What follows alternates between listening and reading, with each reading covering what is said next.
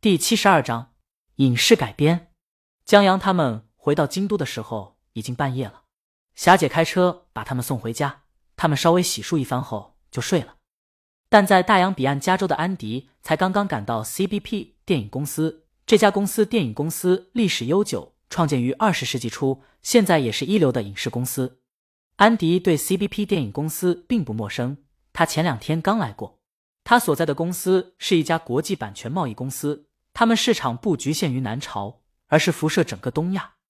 他们的日常工作中，以购买国际版权卖往东亚为多，但推销东亚版权的工作也不少。他上一份工作就是推销一本韩漫版权。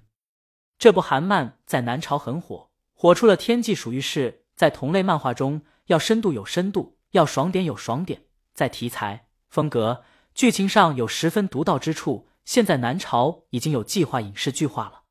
他们公司很看好这部漫画。近些年，东亚版权贸易输出日益提升，尤以日韩为主，在漫画中又以日漫为主。他们公司想这部出色的漫画打开韩漫市场，提高公司的话语权。然而，他向各大影视公司和出版公司都推荐了这本漫画，答案都是否定的。两天前，他在 CBP 电影公司听到版权经理 Sorry 时，他唇边的番茄酱还历历在目。就在安迪工作不利、沮丧时，他接到了陈姐的电话。要不是这一通电话，安迪就要忘记鲤鱼这个大魔王了。他认识鲤鱼还是在版权贸易上，当时鲤鱼的歌很火，韩国有一位歌手翻唱他的歌火了，然后无论女团还是 solo 歌手都有意买他的版权改编和翻唱。安迪作为鲤鱼的代理人，很好的完成了这些工作，甚至还把版权卖到了日娱，由此赢得了鲤鱼信任。成为公司专门为鲤鱼服务的版权代理人，只可惜在鲤鱼退隐后，他们之间的联系就断了。安迪万万想不到，再一次接到陈姐的电话，竟然是因为一部小说的影视版权。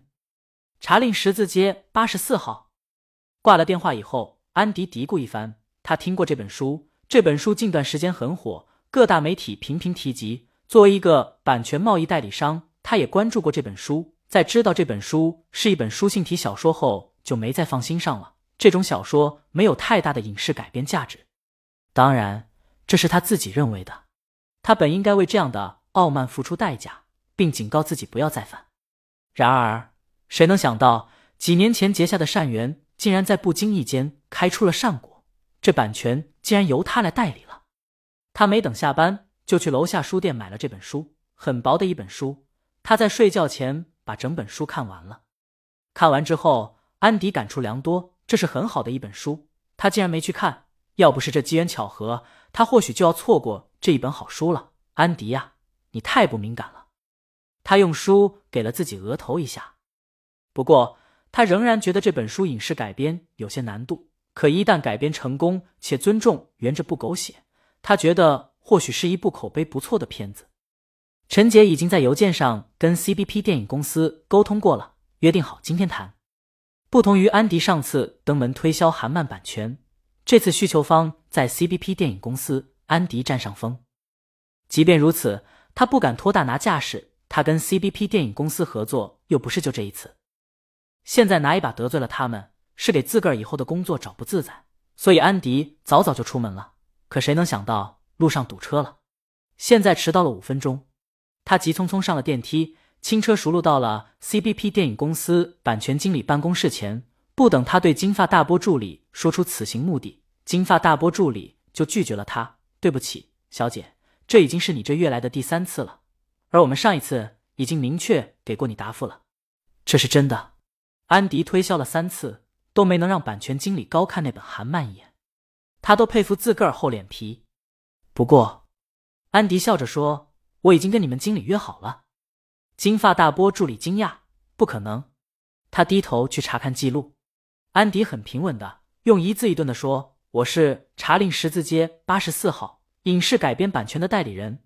昨天我的客户已经跟你们经理约好了。”查令的版权代理。安迪在看到金发大波助理的惊讶后，莫名的觉得心里很爽。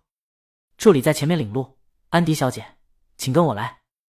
在到了办公室以后。版权经理见到他，惊讶，他怎么又来了？不等他责怪助理，助理富尔说了几句话，版权经理起身握手。原来安迪小姐是查令十字街八十四号的代理，请坐，请坐。安迪不是来打脸的，是来做生意的。他现在代表的是鲤鱼，要做的是为客户争取最大的利益，这是他的职业素养，不能让任何东西所左右。他恭敬的握手，先为自己的迟到道歉。经理不在意。接着，安迪又出示了以前他和李玉签过的授权合同，然后他们才开始正式谈。大魔王那边没有太大要求，实现利益最大化就可以了。所以这样的合作属于常规合作，双方都轻车熟路，谁也欺瞒不了谁。用时不到一个小时，他们就谈的差不多了。只是合同还得让李玉过目。在最后起身告别时，版权经理握手：“安迪小姐，你很专业，谢谢。”版权经理接着说到了他推的那本韩漫版权，他们之所不买，在于那部韩漫有着深刻的南朝文化基因，目前市场不太看好。如果未来有变化的话，他们可以再谈。安迪谢过经理，他知道这是自己的专业，当然最关键的是《查令十字街八十四号》这本书为他赢得了尊重，这让他再次认识到，唯有手里有东西，说话才硬气，才能得到别人的尊重。在出门后。安迪从包里拿出那本昨天买的《查令十字街八十四号》，大魔王真会给人惊喜，不声不响间竟然在大洋彼岸闹出了这么大动静。就是不知道这本书的整理者艺名是谁的笔名，大魔王的还是跟大魔王有关系的人？他现在对这本书的由来了解还不多呢。